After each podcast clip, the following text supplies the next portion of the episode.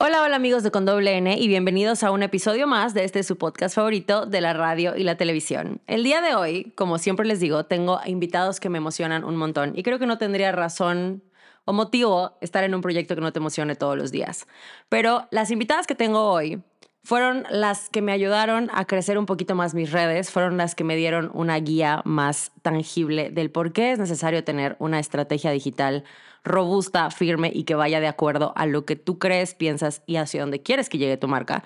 Pero sobre todo me enseñaron que emprender con amigas se puede hacer demasiado fácil, sencillo y ligero si esa es tu tirada y si eso es lo que quieres hacer. Así que el día de hoy les traigo a nada más y nada menos que a las Witty Witties o las Ami Witties, Sophie y Alina. Bienvenidas a Con Doble. Mi nombre es Ana, con doble. Con doble. Y en este espacio venimos a romper paradigmas a cambiar nuestra perspectiva sobre todas las cosas, a descubrir el detrás de, de todas las historias de éxito y no tanto éxito que nos inspiran a nunca parar. Pero más importante, a encontrar nuestro porqué. ¿Qué nos impulsa y qué nos hace querer ser la mejor versión de nosotros mismos? Hello. Ay, qué bonita intro. Sí, me sentí. Es real, es real. Ustedes no saben, yo tomé Social Media Masters y tomé, creo que se llamaba The Challenge, si no me equivoco este, para crecer las redes y para entenderlo un poquito más a este mundo digital. Eres una OG porque The Challenge fue ya hace, fue hace ya varios tiempos. Yo me puse las pilas. Yo las vi, las estoqueé, las analicé y dije, yo quiero ser como ellas. vamos a entrar, vamos a ver qué onda. Que hay como que personas ya muy específicas que nosotras ya nos vamos conociendo, que justo llegan y de que yo ya tomé este y este y este y este curso y además como que toman tipo los de Danny Schultz o los de Isa García, o sea, como que se va haciendo un grupo de muchas mujeres que estamos en lo mismo. Que estamos tomando de que todos los cursos. Es que se parece fácil, pero la realidad es que las redes sociales no están tan sencillas. O sea, lo puedes hacer tan fácil como tú quieras o tan difícil, pero al mismo tiempo tiene un grado de dificultad que está padre aprender de personas que se dedican a eso. Y más si las quieres hacer bien. O sea, hacer redes sociales así nomás por hacerlas está sencillo, pero ya que le quieres meter cabeza y quieres realmente que ver. ¿Es más difícil hacerlas sin estrategia? Sí. Ah, pues sí. O sea, es difícil hacer una estrategia. Pero una vez que la tienes, ya te simplifica todo. sí. Que si no la tienes, todos los días estás de que no mames, no sé qué subir, nada creo funciona. Que lo no, y creo que lo, más, lo que más me di cuenta cuando tomé social media es que la estrategia no es el cuántas veces lo vas a subir el ah, cue que le tienes que poner al principio del video, el, o sea, no, no es eso, que eso es lo que todas las que no nos dedicamos a esto pensamos que es la estrategia, que es un cómo hacerlo más que un qué vas a hacer. Entonces, al tomar social media, si te das cuenta, tiene una investigación detrás, tienes que entender qué quieres hacer, cuál es tu embudo famoso de redes sociales, que yo sigo luchando con mi embudo de redes sociales. O sea, como que toda esa carnita, vamos a decirle, que es lo más importante, es lo que todo mundo no tiene y es lo que se tiene que buscar. Pero antes de que entremos a esa parte, porque es importante, en Condoble no presentamos a los invitados, se presentan. Entonces, cuéntanos quiénes son, qué hacen, cómo empezaron, todo. Tú empieza, mi amor. Ok, mi vida. Yo soy Alina, para que, reconozcan, para que reconozcan mi voz. Y Sofi y yo hemos tenido un camino muy interesante. Creo que la vida quería que fuéramos amigas toda la vida y socias en este proyecto que es Wiri Wiri, porque la misma vida nos empujó a hacernos amigas en la prepa, nos conocimos en la prepa aquí en Guadalajara. Nunca nos imaginamos, yo creo que íbamos a terminar siendo business partners, pero éramos las dos que nos sentábamos hasta atrás del salón y nos daba flojera la escuela. Eso fue lo que nos unió. Por ende, no nos imaginábamos que íbamos a poner un negocio. Exacto. Sino que todo lo contrario. años después nuestra amistad fue floreciendo. Sofi se fue a vivir un tiempo conmigo a San Francisco, yo estudié allá. Sofi se fue un verano conmigo, ahí nos unimos mucho más. Y pasaron los años y como clásico te vas alejando de las amigas de la prepa, medio que, hola, ¿cómo estás? Va y así, pero no éramos tan, tan, tan unidas ya. Hasta que otra vez la vida nos empujó a unirnos cuando yo terminé una relación amorosa. Uh. Y Sofi como... Una relación amistosa. Y Sophie terminó una relación amistosa con la que antes era su socia y su mejor amiga. Entonces las dos como que nos estábamos en un momento de la vida en el que teníamos que retomar camino y decir, ¿qué vamos a hacer? Sophie muy lindamente me invitó a esta oficina donde estamos ahorita. Me dijo, tengo este espacio, cáile a trabajar. Y justo pegó la pandemia. Entonces aquí veníamos a trabajar juntas, a trabajar porque en ese momento no teníamos mucho trabajo. O sea, teníamos... en la pandemia, bueno, Alina creo que tenía un cliente y a mí me corrieron todos mis clientes. Entonces, literal, pero aún así todos los días era de que voy a trabajar. Vamos a ir a la oficina. redes sociales por separado. Las dos nos dedicamos a redes sociales, también randomly llegamos ahí. Yo, como ya dije, estudié en San Francisco comunicación visual y cuando regresé dije, no sé a qué me quiero dedicar, no sé qué quiero hacer y me volví a meter a la escuela a estudiar nutrición, pero siempre me llamó mucho la atención como sobre todo el aspecto de hacer una marca, como de hacer la presencia de una marca fuerte y no me acuerdo cómo estuvo, pero entré a trabajar a una empresa y me dijeron, no, pues, ¿qué sabes hacer? Y yo les dije, pues, nada. nada. me imagino que redes sociales, ¿no? Porque para en mi cabeza era algo fácil. Yo también empecé con esta idea de que cualquiera puede hacer redes sociales, entonces yo las voy a hacer. La neta fue un súper buen como bootcamp para entender qué eran las redes sociales, porque era una empresa en ese momento muy grande, con una eh, founder y CEO muy, muy como adelantada a, su momento. Y me enseñó mucho, aprendí mucho yo y fue donde me empecé yo a meter como a estudiar cañón de cómo se hacen las redes sociales bien, cómo se hace una presencia digital bien. Y ahí fue donde yo empecé a trabajar con ella, luego me empezaron a caer clientes freelance y me empezó a ir bastante bien. Y Sofi, bueno, tú cuenta tu historia con las redes sociales. Te vamos a presentar nosotros a ti. Yo, pues tal vez, tal vez no pueda hablar en algún momento. Este, pues justo después de que, o sea, nos fuimos a San Francisco, que creo que ahí fue cuando empezamos a manifestar esto sin querer, porque estábamos allá y, o sea, sin ponernos de acuerdo, como que las dos empezábamos a ver cómo se hacían los negocios allá. Y entonces, este, no sé, nuestras pláticas eran como, mira, encontré esta marca y de que, mira, aquí hay esta empresa y no sé qué, y nos gustaba mucho la manera de trabajar que tenían allá, ¿sabes? Pero jamás tocando el tema de un día tú y yo vamos a hacer algo, o sea, simplemente... O ni siquiera nos vamos a dedicar cada una a las redes, como que no sabíamos cómo, pero algo. Era como un cotorreo que teníamos que sin saber pues nos iba a llevar a esto, ¿no? Porque o sea, al final sí creo que Witty está 100% basado como en la manera de trabajar de Estados Unidos. este, y de hecho todo lo que les enseñamos, que digo, ya vamos a empezar con las promociones, pero todo lo que les enseñamos en los cursos, o el 80% te podría decir, son cosas que nosotros aprendemos como de la escuela gringa. de hacer las marcas, ¿sabes? Que al final nos hemos dado cuenta que pues por algo ellos siempre tienen... Son el número uno, o sea, es que están muy heavy, sí. Y nos hemos ido como a estudiar, este en eventos o tomamos cursos, pero de allá, o sea, X. Bueno, cuando Alina llega aquí y se mete a estudiar nutrición, yo me meto a estudiar diseño. Ok.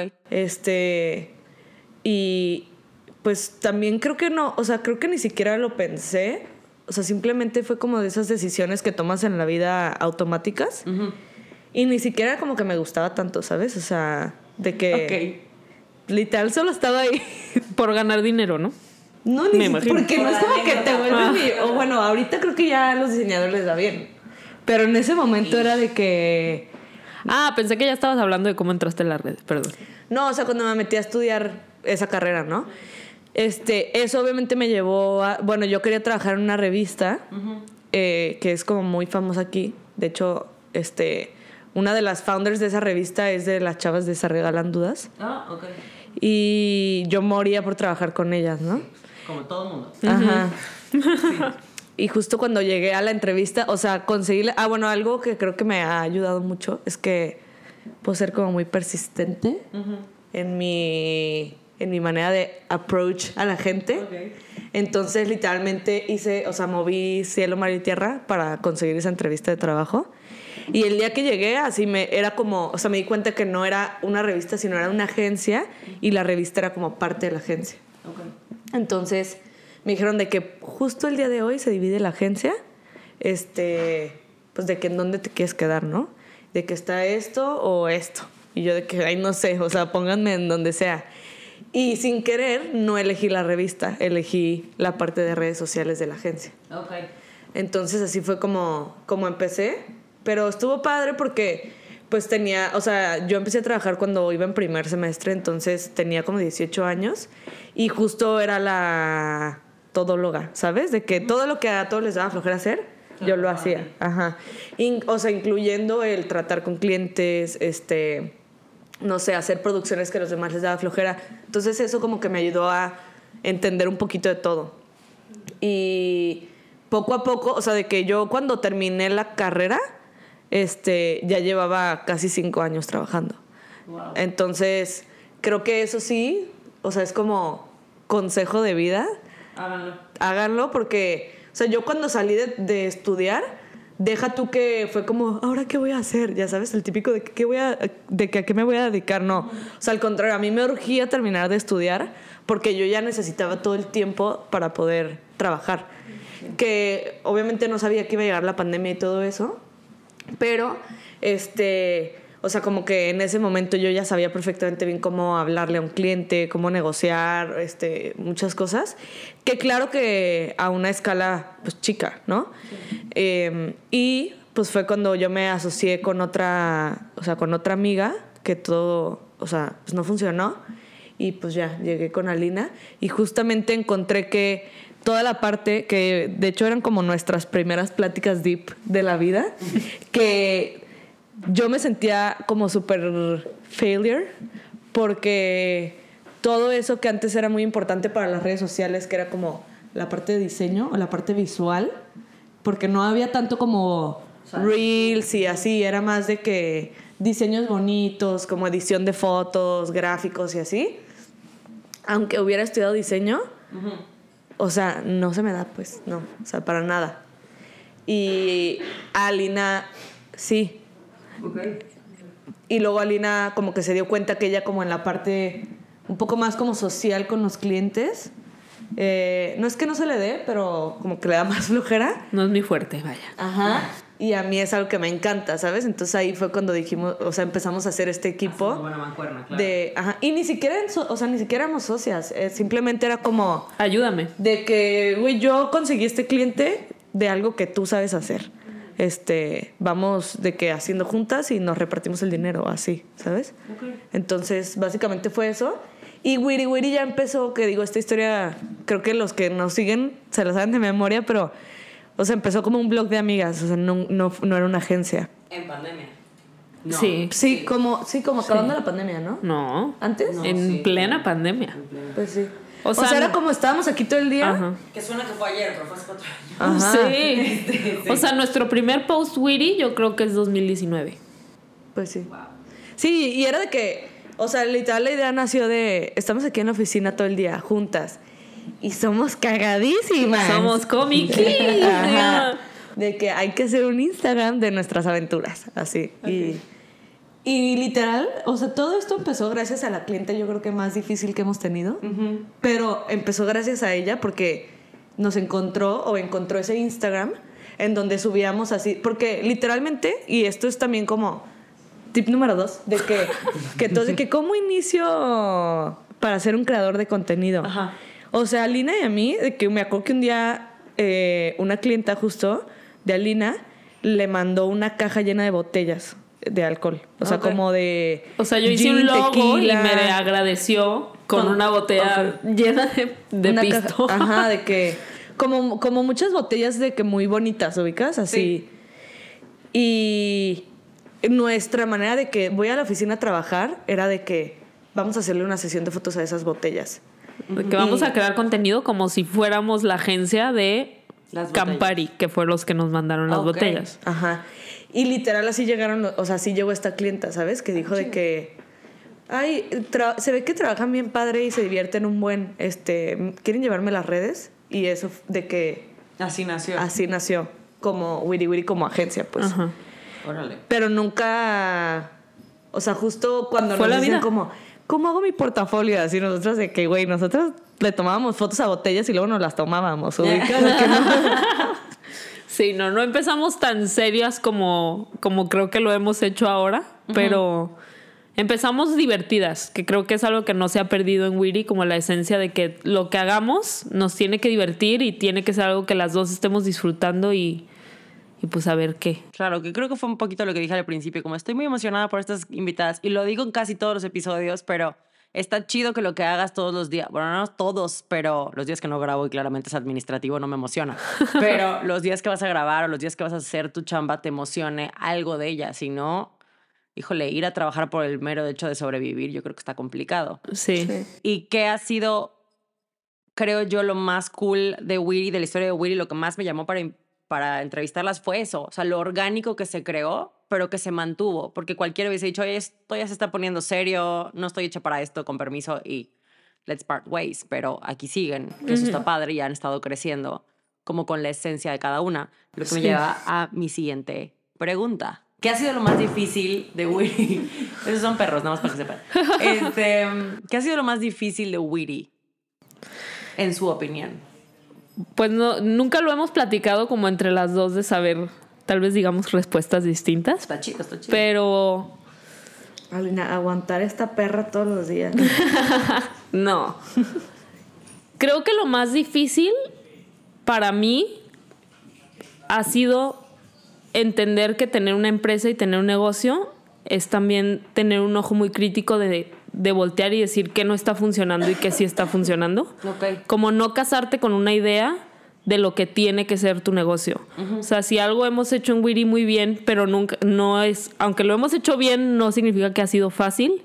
Ha sido que hemos ido modificando el negocio para que se convierta en algo que nos encanta. Pero tomar esa decisión y tener la flexibilidad de voltear para atrás y, y autocriticarnos a nosotras de decir, a ver, esto no lo estamos haciendo bien o esto no nos está haciendo bien a nosotras, ¿cómo lo cambiamos? Y, y lo hacemos. Por ejemplo, lo, lo pienso en cuando decidimos cambiar el giro del negocio de, Justo. de ser una agencia a ser, pues esto que ahora es que es estrategia digital, asesorías, cursos, herramientas.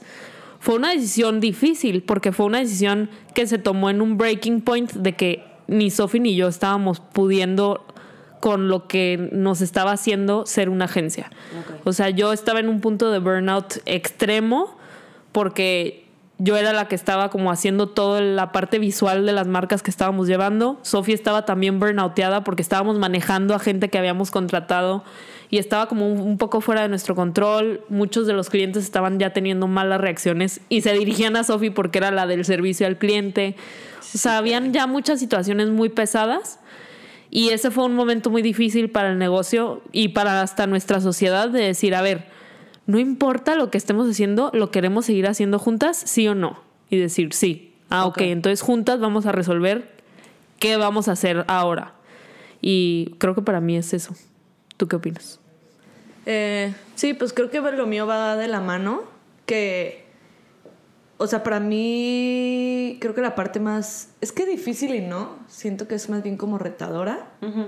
Es que captar que si es tu negocio, depende 100% de ti el que siga funcionando. Eso está cabrón.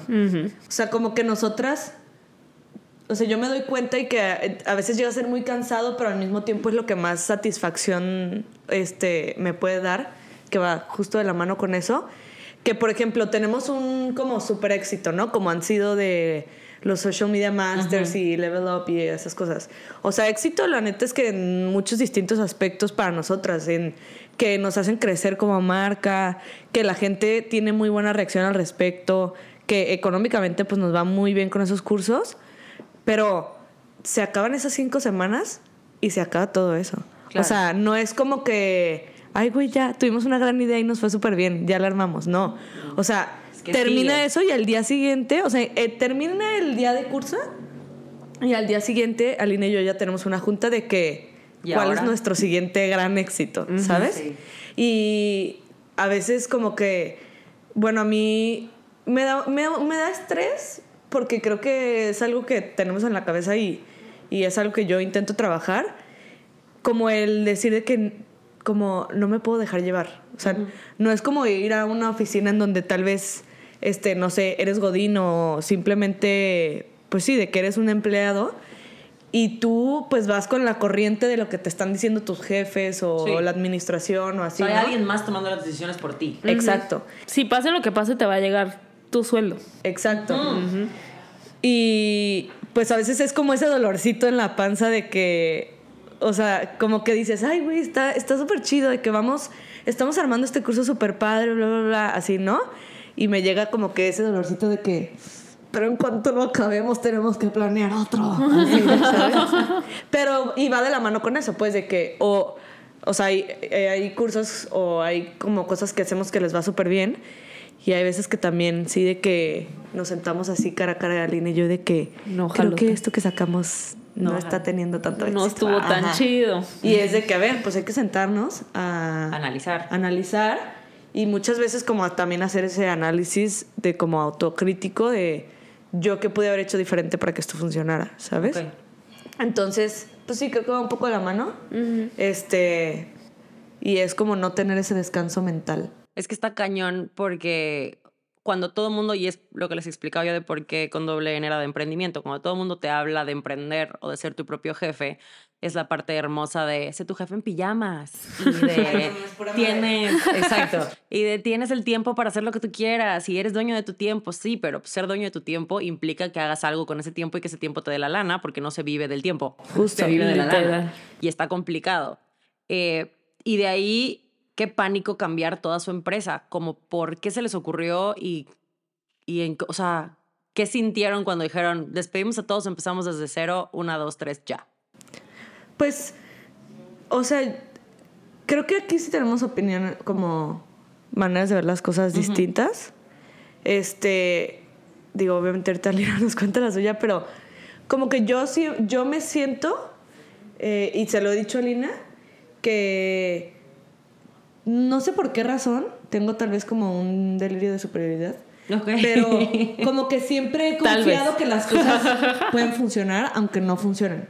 Entonces, eh, o sea, yo le digo a Lina, es que si tú me dices, Sofía, creo que te deberías de lanzar para presidenta, de que te lo juro que en mi cabeza digo, Obvio. creo que sí, ¿eh? O sea, me parece como lo más adecuado, ¿sabes? Votaré yo por ti. Vamos a por por ejemplo, si Alina, o sea, en esa parte creo que funcionó en ese momento que si Alina me decía como, güey, quiero seguir haciendo redes, pero hay que, no sé, cambiar X cosa, como que mi cabeza dice, sí, creo que sí puede funcionar.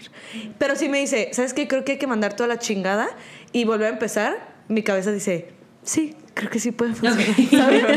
o sea, no, no discrimina, tu cabeza todo funciona. Ajá, o sea, y, digo, ayuda y no, porque también, por ejemplo, han llegado tal vez clientes o cuentas que a veces nos dicen ideas que ni al caso. Y tú sí. Ajá, y yo no mames, sí. Y Aline es de que no mames, güey. que- Ni al pedo. Ajá, ni al pedo. Ajá. Pero yo le, como Épico. que, me acuerdo que esa vez, literal, la plática fue que yo le dije a Alina, güey, es que si tú me dices que pongamos, o sea, que Wiri Wiri se va a convertir en un puesto de tamales, neta creo que sí puede funcionar, ¿sabes? Entonces cuando me lo dijo, pues fue como, obviamente te da culito, pues, pero 100%. nunca, no sé, en mi cabeza nunca ha existido, específicamente como en el ámbito de trabajo, el neta creo que no puede funcionar. O sea, creo que siempre por más difícil que sea el proyecto, puedes encontrar la manera, de, manera. o sea, puedes encontrar el camino, ¿sabes? Mientras tengas ganas, la neta. Porque cuando ya llegas a un punto del que dices, ya estoy hasta la maíz, no Sí, vas claro. a ver el- la luz nunca. Sí. ¿Tú qué tal, cómo te sentiste en eso? Para mí no fue que no confiara en el confiaba en el nuevo proyecto, pero sabía que seguía que si seguíamos con el proyecto como lo traíamos iba a acabar yo en el manicomio así de que ya no puedo más porque yo estaba muy cansada, o sea, la plática fue que yo llegué con Sofi, que creo que es parte de la magia de tener a tu mejor amiga como socia, que puedes llegar a decirle, güey, la neta me la estoy súper pelando de que por favor ayúdame, ubicas. Y yo llegué y le dije muy honestamente que esto ya no puede seguir así, me siento súper mal. Sofi lo notaba, o sea, me veía. Y le dije de que o, o la terminamos o la cambiamos, de que Tú diseñabas todo. Yo diseñaba y hacía todo lo visual, pero teníamos a dos, contratamos a dos chavitas que, no, que me ayudaban. O sea, contigo era el más morado, menos morado, más hacia Ajá, mejor a la ajá, izquierda. exacto. Mejor no, como al principio. Ajá. Épico, ok. Y yo soy súper, súper, súper perfeccionista con todo lo que tiene que ver con visual. ok. Ultra. Entonces, con las dos chavitas que tuvimos, la verdad es que me he hecho la responsabilidad completamente a mí. Tal vez yo no estaba lista para ser una líder en ese aspecto porque no supe guiarlas para que me echaran la mano. Ok. Más bien terminaba yo haciendo el Doble. trabajo de tres porque me daba pena decirles que no me gustaba, entonces yo en las noches corregía todo y terminaba haciendo como un ciclo muy chafa porque ellas Sí. se daban cuenta y nos, me decían como que, oye, si no te gusta, avísame, o sea, mal. Y yo llegué con Sofi y le dije que, ¿sabes qué? Ya no puedo así, o sea, neta me estoy muriendo. Y Sofi, como te dijo, me dijo, ¿qué quieres hacer? ¿Cómo le hacemos? Pues. Y juntas se nos ocurrió porque nos pusimos a pensar y a platicar de qué es lo que realmente nos gusta hacer. No es que odiemos las redes sociales, no es que odiemos este medio en el que estamos, es que odiamos cómo se están haciendo las redes sociales actualmente. O sea, me choca cómo estábamos justo en el momento en el que todas las fotos eran súper posadas. Ah, sí. Empezaba a aparecer como que Reels, TikTok. Pero las empresas todavía no se salían de su cabeza de decir de que, pero tengo que vender en todos los videos. O sea, como que veíamos que no teníamos para dónde avanzar si no dábamos pasos para atrás. Es que aparte también, o sea, por, creo que por lo mismo que dice Alina de, de la etapa en la que estaba en las redes, nos poníamos a ver como cuál era nuestro mejor panorama siguiendo así. Y tipo, o sea, no sé, mm, teníamos, ponle 20, 25 clientes en ese momento, ¿no? 25 cuentas que estábamos manejando. Eso significaba que todos los días del mes teníamos producción Sí. todos los días, ¿sabes? Entonces el ciclo era, o sea, éramos cuatro, creo que en algún momento fuimos cinco, como en la parte ya de, este... Eran dos diseñadoras, una fotógrafa, tú. O sea, tenemos como el equipo administrativo y así, pero no, no trabajan como directamente en esto, pues. Eh, y eso significaba que era como este, tratar a los clientes, luego hacer la producción, luego Alina echarse como la parte de edición visual y luego estas niñas este, hacer las planeaciones, publicar y eso era como un ciclo eterno en donde obviamente todas estábamos cansadas, no siempre salía bien. O sea, había días que yo mi trabajo en la oficina, por ejemplo, era venir a apagar fuegos, ¿sabes? De Claro. se enojó tal cliente, se borraron estas fotos, se canceló esta producción, la modelo no llegó, así. Entonces, sí era muy desgastante y decíamos como, ¿cuál es el mejor panorama que tenemos con esto? De que tener, ponle cuatro veces los clientes que tenemos ahorita, tener de que unas oficinas enormes con miles de niñas creando contenido que suena padre y en teoría de que si lo ves de- en una película está como bonito, ¿sabes? Sí, se ve padrísimo. Las pelis se ven padrísimo. Pero, pero al final de que Alina y yo, o sea, íbamos a tener cuatro veces el estrés que estábamos teniendo, ¿sabes? Y, y nos hicimos la pregunta de que, a ver, ¿tú te ves como siendo jefa de, no sé, 100 personas? De que la neta no.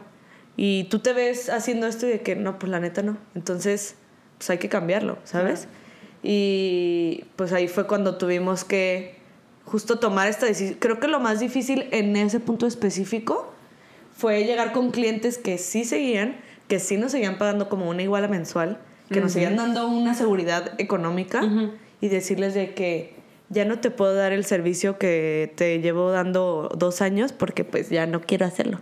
Claro. ¿Sabes? Sí, porque no hay nada más. las redes sociales. Todo el mundo creo que ve Emily in Paris y dice, güey, así de sencillo es, qué épico. Sí, de que se me ocurre no. poner un pop-up abajo de la Torre Eiffel y se hace el siguiente día. Pues no, ¿verdad? No, Hay un claro. trabajal atrás. Y justo fue lo que a mí más me dio como miedo, o sea, no fue tanto hacer el giro y cambiarlo, fue justo lo que dice Sofía, de que no hay nada de seguridad otra vez. O sea, literal llegamos con los clientes y les dijimos, a ver, vamos a cambiar de ser esto que te estoy haciendo todas, todo el contenido que estoy publicando en un mes, todo, todo, todo, a que te voy a hacer la estrategia. Y de que, pero me vas a caer el contenido. No. No, Y te la voy a cobrar el triple. Ajá. épico. Y Bien entonces, obviamente, todos los clientes dijeron de que, thanks, bye. Y se fueron. ¿Y cómo llegaron a la estrategia? O sea, ¿cómo se dieron cuenta que eso era lo que estaba faltando? O sea, yo entiendo que estaban dentro del field, pero ¿cómo dicen, era Desde, esto? desde siempre Sofía y yo hemos sido estrategas sin saber que lo éramos, porque desde que llegaba una cuenta, nunca fuimos la, a la agencia que, ah, bueno, pues tomo fotitos bonitas y ya. Siempre nos metíamos súper deep a de que quién es, quién es el mercado, dónde están, qué les gusta, cómo les gusta, cómo se los voy a hacer, bla, bla, bla. Y nuestro freno eran los clientes, porque los clientes esperaban como el mismo servicio que todo el mundo estaba ofreciendo de, ay, toma fotos y ya, de que para qué te pones a experimentar con cosas que tal vez ni peguen. Y nosotras hacíamos este trabajo de convencer al cliente de que dame un mes para experimentar y vas a ver de que no, no, no, mejor no, mejor no. Y era como mucho del pique con los clientes. Claro. Y cuando tuvimos esta plática de decir, a ver, ¿ahora qué vamos a hacer? Me acuerdo perfecto que Sophie y yo decíamos de que es que lo que queremos es llegar a decirles a las marcas lo que tienen que hacer para en realidad ver el potencial de sus redes sociales. O sea, antes de pones una foto bonita de un shampoo así en la regadera, de que quién lo está usando, para qué lo están usando, cuál es la solución que están buscando, ¿A cómo se la vas a comunicar. Claro. Y todo ese trabajo ya lo estábamos haciendo, solo no lo estábamos cobrando. Y aparte no sabíamos, o sea, que creo que es un punto en el que pueden estar muchas agencias ahorita, que sí lo estás haciendo, pero mientras tú no se lo comuniques de manera profesional a tu cliente, tampoco el cliente tiene la responsabilidad de entenderlo, ¿sabes? O sea, es, es justo por lo que empezamos a vender, por ejemplo, la plantilla Sí. de estrategia, porque decíamos, es como, seguramente todos los creadores tenemos estas mil ideas que decimos, es que creo que tu feed se tiene que ver así por esta razón, tienes que usar este lenguaje por esta razón, pero si lo estás como nada más a- eh, diciendo así al aire en juntas con tu cliente y no se lo presentas como, a ver, esta es tu estrategia, está sustentada en esto, y dárselo tal cual en un documento, pues el cliente, ¿por qué tendría? O sea, pues se lo puedes decir en una junta y le va a hacer de que, Simón, Simón, y ya. Y no se le va a acordar y no va a entender. qué es. Exactamente. Cuando lo hagas, te va a decir, como, ¿y esto por qué? Y te lo dije en la junta. Y como dice Sofi, somos muy agringadas. Siempre estamos viendo qué está pasando en Estados Unidos. Siempre estamos yendo a eventos allá, a conferencias allá. Y entre todo lo que seguimos y vemos, descubrimos este término que era como digital strategy o de que social media strategy. Y dijimos, no manches, esto es justo lo que llevamos años queriendo hacer y que estamos haciendo, pero no lo estamos cobrando. Claro. Y nos metimos a investigar cañón y dijimos, ok, vamos haciéndolo a nuestra propia manera, de nuestra propia forma, y el cliente va a llegar, los clientes van a llegar. Y no, todo el mundo nos decía de que cómo les van a pagar nomás por tener ideas y de que van a ver. Es que aparte no es tener ideas, ¿sabes? No, pero así es como la gente lo piensa, ¿no? Sí, y es, y es también a lo que yo quería llegar un poco que la gente, y, y, o sea, tanto los clientes como los que empiezan a trabajar en redes sociales, crees que es como este negocio en el que no tienes que pensar tanto, ¿sabes? O sea, como que a mí me frustraba mucho. O sea, bueno, por ejemplo, yo cuando terminé diseño, que justo dije que para mí no está tan divertido eh, que me califiquen las tareas diciendo como "Mm, buen uso del color, ¿sabes? Y yo de que sí, pero por Sí. de que "Mm, interesante la posición, güey, me vale madres. O sea, yo quería de que información. Y justo cuando yo me gradué de diseño, lo que, o sea, mi siguiente paso, según yo, si, si haya tenido dinero lo hubiera hecho, es que me, me quería meter a una maestría de investigación. Ok. Porque quería, o sea, como que decía de que es que a mí lo que me gusta es saber qué pedo. O sea, como Sí. que quiero saber todo de todo, ¿no? Y creo que es algo que también comparte Alina y es a lo que voy, de que no es que tengamos ideas y no es que vimos que existía un término nuevo y nos metimos a investigar qué era.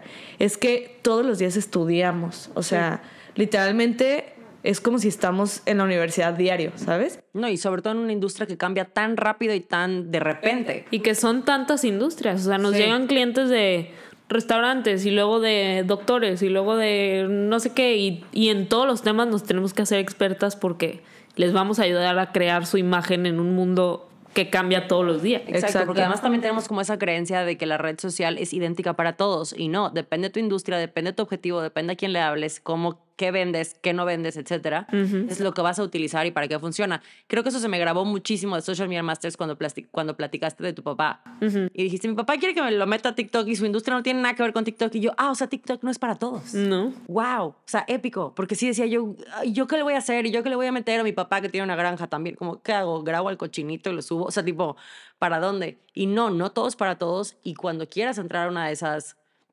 herramientas, vamos a llamarle así, este, tienes que saber qué vas a hacer y cómo la vas a usar. Que eso es lo que está más chido de tener una estrategia, porque al mismo tiempo les dan un roadmap a los clientes de que si alguien más les está llevando las redes, sepan hacia dónde ir. Exacto. Porque es muy fácil perderte en, las, en los trends y decir, ah, esto a mí lo voy a usar porque tiene un chorro de followers y de views y no va para ti. ¿No les dio miedo dar sus herramientas? Porque pues al final el, la plantilla tanto de Social Media Masters o de, o de estrategia digital como la de ahorita de interpretar las estadísticas, épica, by the way. Épica es la palabra del día de hoy. Este, no les dio como nos van a copiar, nos las van a imitar, vamos a perder. Pues es ¿Hubo que creo que, creo que, o sea, vuelvo a lo mismo, como que hasta nos hemos dado cuenta que la gente que no, o sea, si descargas la plantilla pensando que mágicamente vas a tener una estrategia y que es lo que yo creo que haría la gente que te puede llegar a copiar algo, Ajá. o sea, alguien que ya quiere las cosas hechas, Sí. pues se va a ver eso, ¿sabes? Se va a ver una copia. Y al contrario, la gente que la descarga y que justo hace su investigación y todo su estudio para llenarla, Tardé dos semanas.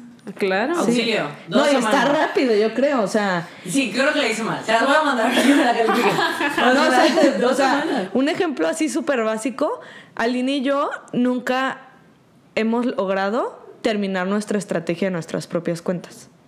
O sea, así de fácil, ¿sabes? que Es sí está difícil complicado. y es muchísima dedicación. Ajá. Y entonces, y de hecho sí nos pasó como tipo eh, algunos documentos que vendíamos. Y nos pasa todo el tiempo de que, o sea, los mismos amiguiris nos mandan mensaje de, están vendiendo su documento tal cual en otra página. Ni siquiera le cambian el logo, porque, o sea, así es de huevón a la gente, ¿sabes? De, lo, lo descargan de nuestra página y lo suben a sus tiendas en línea para venderlos. Obviamente... Con la carita morada y todo eso. Sí, todo, o sea, id- idéntico. Nice. Obviamente esa gente, pues, lo, o sea, lo chido es que como nuestra comunidad, pues está como muy al pendiente. Nos respalda. Ajá, nuestro barrio nos respalda. No, y es lo que decimos, ¿no? De que nuestra comunidad, como por ejemplo tú, ves lo que nosotras hacemos, pero muy probablemente también estás viendo lo que otra gente que vende estrategia hace. Sí. Entonces tú misma podrías decir de que, oye, esto que tú estás vendiendo es de las Wiris, ¿sabes? Como Sí. que todos estamos ahí conectados y no duran dos horas las cosas en otra plataforma sin que no nos las estén mandando ya los amiguiris.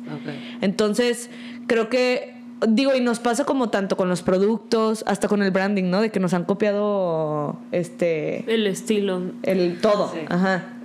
Pero, pues al final es eso, de que la gente que tiene su propia estrategia sabe que no le puedes copiar a nadie, ni porque venda lo mismo que tú, ni porque tenga el mismo mercado. O sea, de que al final lo que te hace a ti como sobresalir entre un mar de marcas y de todo es pues justo tu historia. Sí. Y creo que todo lo que está en ese... O sea, en esa plantilla está literalmente plasmada la historia de Wiri. Sí. Porque cada sección que tiene es un día Aline y yo en la oficina diciendo, ¿sabes qué creo que falta en las redes sociales? no, pues tal. Ah, sí, y hacemos todo el estudio sobre ese tema. Sí. ¿Sabes? No hay nada que digamos como, güey, es que otra agencia, eh, no sé, tiene la parte del embudo. No, o sea, todo viene de nuestras propias experiencias, de nuestras propias historias. Entonces, pues quien lo copie, pues va a hacer eso, ¿sabes? Como que... Claro. O sea, al final termina siendo nada más un documento y todo lo que viene detrás es lo que ustedes le, le han metido. Que de hecho, por un ejemplo que puede sonar muy torpe, pero utilizaron el libro de James Clear de Atomic Habits para todo esto. Ahí está ya. Hola. este. Y mucha gente puede ver el libro y puede pensar esto solo aplica para cosas de la vida cotidiana, para hacer ejercicio, para dejar de fumar, para lo que tú quieras, hábitos como el ser humano entiende un hábito. Pero ese trabajo que hay detrás de leer un libro que se trata de eso y aplicarlo a una industria que no creerías que está basada en hábitos, es lo que tiene esa, repito la misma palabra, como carnita detrás de, que está muy chido. Y hoy pensando, ¿qué les voy a preguntar? ¿Qué, qué les voy a decir? ¿Qué quiero sacar de esto? Es, ¿las ha ayudado todo esto que han hecho, desde haber entrado a la revista de Ser Dudas o haber ido a San Francisco, empezado, terminado y Disclaimer, nunca entré para que luego no vayan a decir que estoy. Ah, es verdad. Ashley planeé de que quién. Sí. de que bitch who. Pero toda esa historia detrás. Eh, ¿Las ha ayudado a crecer como personas fuera de la empresa? O sea, sí hay cosas que digan, esto que me pasó, la verdad me hizo darme cuenta que afuera de estas oficinas yo soy así o dejo de ser así. Totalmente. O sea, Sofi, yo creo que las personas que somos hoy somos un 360 de cambio de las personas que éramos cuando empezamos el blog de Wiri Wiri. Obviamente en esencia no, seguimos siendo las, sí, las la esencia nunca cambia, pero... Pero justo ayer estábamos grabando un podcast para nuestro podcast y las yo nos estaba escuchando y estaba pensando si Alina, si Alina y Sofi escucharan esto de que de hace cinco años a ahorita estarían de que ¿Qué? ¿De que cómo llegamos ahí? Y obviamente todos esos cambios que hemos hecho en nuestra vida personal han sido gracias a las exigencias de nuestra vida profesional que hemos tenido ahora que tenemos un negocio pues grande, la, neta muy exigente y que, como dice Sofía, de que si no show up todos los días, el negocio en un día se cae. Claro. Entonces sí, yo sí creo que nos ha, nos ha cambiado muy cañón. Quiero hacer un punto de la pregunta pasada. Échale. De lo de que si no nos dio miedo que nos copiaran como las plantillas y de compartir eso. Creo que para nosotras fue una decisión muy fácil empezar a compartir todo lo que, lo que creábamos porque nuestro propósito estuvo muy claro desde el inicio, que era cambiar cómo se estaban haciendo las redes sociales en ese momento. O sea, el propósito ahorita ha ido evolucionando y ya es más como ayudarle a personas que tienen empresas a encontrar un balance entre vida personal y profesional, pero en ese momento lo que nos estaba como driving más fuerte era esta industria está neta podrida, nos están pagando una miseria a los creadores por hacer contenido que no funciona y luego nos echan la culpa a los creadores porque las empresas no están vendiendo. Y cuando nos empezamos... volviendo locos todos. Cuando, cuando empezamos nosotros a descubrir como estas cosas que, como dice Sofía, de que un día decíamos, ¡Ah! ya sé qué es lo que falta en esta estrategia y íbamos agregándole a cómo nosotras creamos estrategia llegó un punto en el que dijimos, si todo el mundo estuviera haciendo esto en sus redes sociales, esta industria sería totalmente diferente, porque te das cuenta el trabajal que hay detrás de hacer una estrategia y que después hay detrás de ejecutarla. Entonces, era muy claro el propósito que era, necesitamos que todo el mundo empiece a hacer las cosas así para que empiecen a ganar el dinero que realmente necesitas como un creador, como un estratega o como un creador de contenido, que los, las personas que están recibiendo el servicio entiendan realmente lo que hay detrás de un post, claro. de un reel, de una historia, de lo que sea. Y estas herramientas que hemos creado son todo ese trabajo, todo ese trabajo para que los creadores de contenido puedan como justificar su trabajo. No justificar, no como que esto es lo que hago, sino como demostrar y decir, pues aquí está toda tu estrategia y vale esto. Y aquí está toda tu planeación del mes súper bien pensada en la estrategia. Entonces al mes te voy a cobrar esto porque es un trabajal y porque está súper bien pensada. Y porque al final una buena estrategia de que makes or breaks a business. O sea, de que... Total. Neta puede, o sea, como que decíamos, ¿cómo puede ser? Y sobre todo desde que empezó TikTok y la viralidad, etcétera, de que le estén pagando tan poquito a los creadores, cuando si tienes un buen creador con una buena estrategia, neta tu empresa se puede ir al infinito y más allá en ventas, ¿sabes? Mientras que si estás codeando, pagándole una miseria a un creador que ni siquiera te está haciendo estrategia, nunca vas a crecer y siempre le vas a echar la culpa al creador. Sí. Como que al final siempre termina siendo la culpa del, voy a decir la palabra fea, achichincle. Total, totalmente, está horrible. Y cuando nosotras nos dimos cuenta de eso y nos dimos cuenta del poder que tenían las herramientas que, que estábamos creando, fue como muy fácil decir de que es algo que todo el mundo que está en esta industria necesita. ¿Va a haber gente que nos va a copiar? Sí. ¿Va a haber gente que la va a querer vender como si fuera suya? Sí. Tampoco es como que nosotras estamos inventando las cosas. O sea, como dijiste tú con el libro de Atomic Habits es una investigación profunda que hacemos Sofía y yo de mil distintas personas que están haciendo algo y luego nosotras creamos nuestra propia metodología, pero todo está basado en información que ya existe, que, probablemente Sofía y yo tenemos una manera de digerirlo y de crear algo nuevo, diferente, pero así es como se crean las cosas. Entonces, No, y aparte también algo que nos han demostrado las redes sociales en los últimos años es de que no te sirve de nada ser el más inteligente y el más chingón si no lo compartes. Y nos dimos cuenta muchísimo cuando empezamos nosotras a crear el contenido, porque esto de nosotras llevar las redes de Witty como ya en forma, como un negocio, no pasó hasta hace poco. O sea, no es de que desde el inicio teníamos una estrategia en Witty y así, ¿no?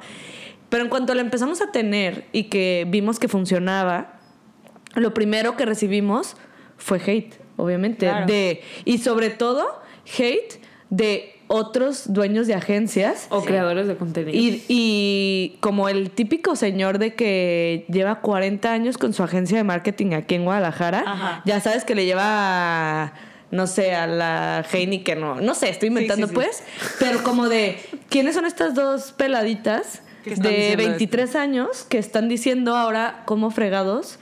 Es el marketing, ¿sabes? Y decíamos de que, ¿sabes qué es lo más triste, güey?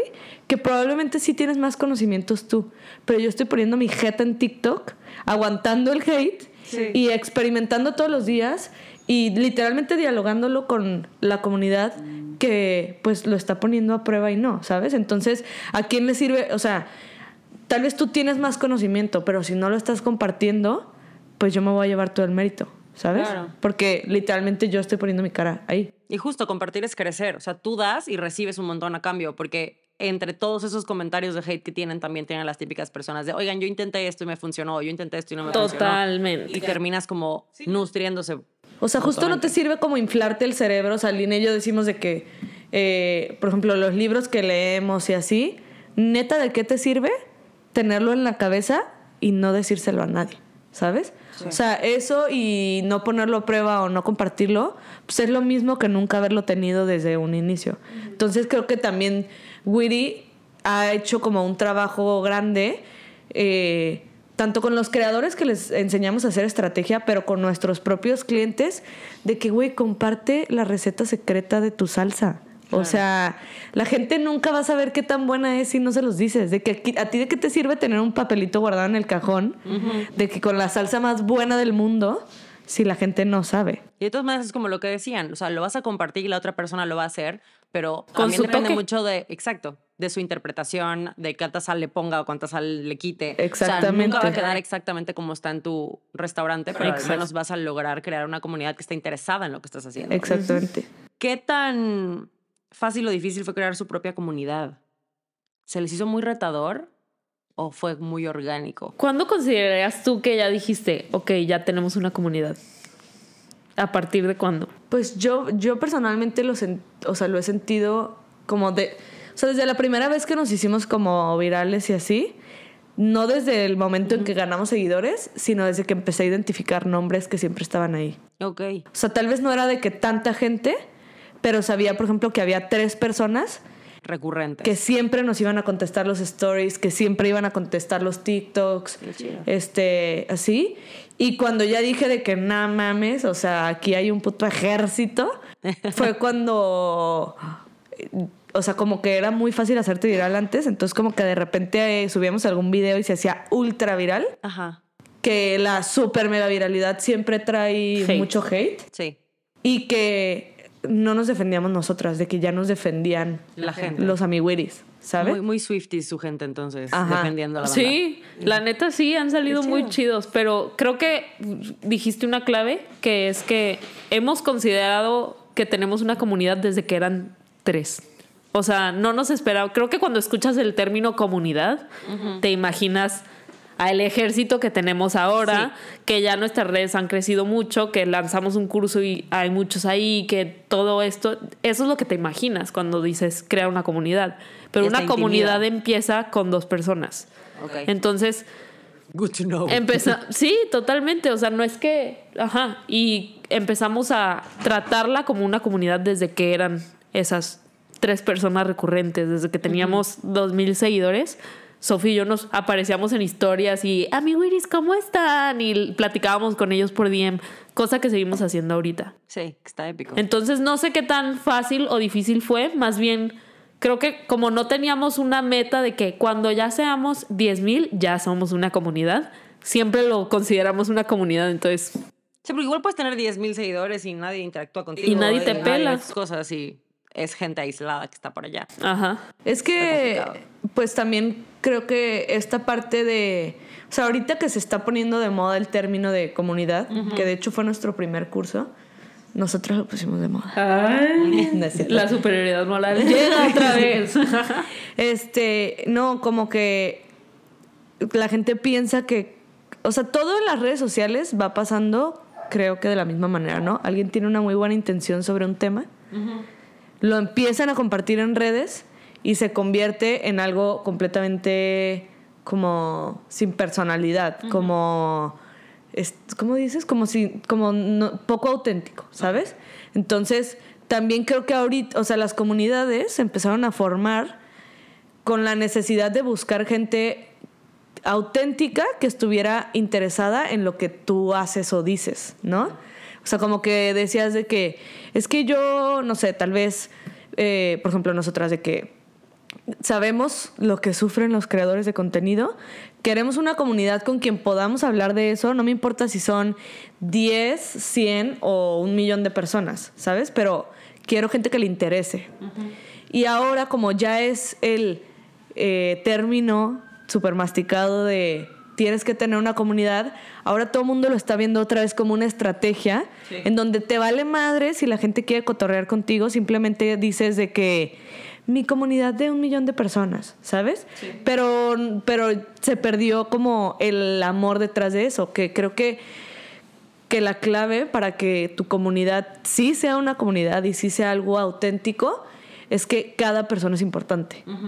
O sea, literalmente es dejar de ver números y empezar a ver de que personas y nombres. Entonces eso no te- o sea, a ti no te debe de importar si son dos o si son 100, ¿ubicas? O sea, porque tú ves así de que, este, Paulina, Fernanda, Isabela, no sé qué, bla, bla, bla, y eso es como el tener una comunidad. Que de hecho, en, o sea, en el curso pues de comunidad hablamos de que un buen líder de una comunidad y como, porque toda nuestra teoría de las comunidades siempre están basadas como en, en la formación de cultos es que los líderes, los grandes líderes de las comunidades en la historia, se sabían el nombre de todos los integrantes de su comunidad. Así fueron dos mil personas. Ubicas de que llegan y te saludan de que, qué onda Sofía, cómo estás y cómo están tus papás. Entonces, si tú pierdes ese eh, sentido en tus redes sociales, no es una comunidad. ¿Sabes? No importa que estés famoso y viral y tengas un millón de personas, pues. Qué duro. Ya para acabar, porque si no vamos a hacer un podcast como de 10 horas. ¿Cuál Nos gusta se hablar. consideran exitosas? Sí. Yo sí. ¿Tú? Ah, huevo. Ah, huevo. exitosa cualquier idea, vamos Sí. por allá. Sofi nació exitosa. ¿Y por qué? ¿Qué es, ¿Cuál es su definición de éxito? ¿Por qué se consideran exitosas? Para mí éxito es... Ay, déjate grabo. ¡Ay! Ok. Ya me puse nerviosa. Espera, espera. Para mí el éxito es todos los días venir a un espacio donde me dejan crear lo que tenga ganas de crear ese día. Y es lo que yo he logrado con Wiri y con Sophie como mi socia. Es tener como este, esta pequeña burbujita donde llego todos los días, no importa lo que esté pasando, con mis dos perros y también hay perros aquí y está mi mejor amiga. Y platicamos y tenemos ideas que aparte nos dan éxito económico. Y para mí el éxito económico es tengo una vida que no me estoy preocupando si voy a poder pagar renta o no, no me estoy preocupando si voy a pagar comida o no. Y pues soy feliz, para mí eso es éxito. Ay. Nos amamos. Para mí éxito creo que es, o sea, que es lo que me ha dado el éxito en Witty, es que creo que me siento orgullosa todos los días de lo que hacemos.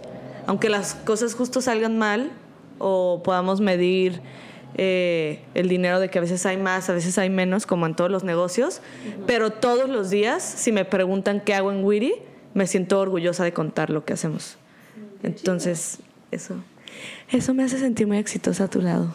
Ay, mi amor. Muchas gracias por estar aquí. La verdad es que Wiri yo creo sí ha sido, sí ha sido como un punto específico en con doble N, empezando por allá, no por la mer bárbaras, ¿verdad? Pero diciéndolo en serio, sí ha sido un punto específico porque justo el haberlas encontrado y haber escuchado su contenido y consumirlo, te hace cambiar la perspectiva que tienes de las redes sociales, que justo es como ese machote, por así decirlo, que todo el mundo puede usar porque todo se vuelve trend y todo es viral y etcétera. Y de repente es un no, o sea, piensa un poquito más allá, investiga un poquito más, encuéntrale ese por qué a lo que estás haciendo y haz una estrategia que te ayude a crecer todos los días, que está espectacular. Y sobre todo encontrar gente que comparte lo que hace, que al principio el porqué de, de con doble era eso, gente que comparta el detrás de porque lo que queremos saber es cómo lo lograron, o sea, cómo lo hicieron, cómo avanzaron, porque todos terminamos admirando a las otras personas. Y nosotros en Con Doble N, yo y mis 47 personalidades que somos el equipo Con Doble N, las admiramos wow. wow, 47. Está Fragmentado este, pero muchísimas gracias por estar aquí y compartirnos todo. Están invitadas cuando quieran por abrirnos también las puertas de su espectacular oficina cuyo cuadro. muchas gracias a ustedes que nos escuchan. Que tengan un excelente día, tarde o noche a la hora que nos estén escuchando. Y nos escuchamos el próximo miércoles en Con Doble N. Bye.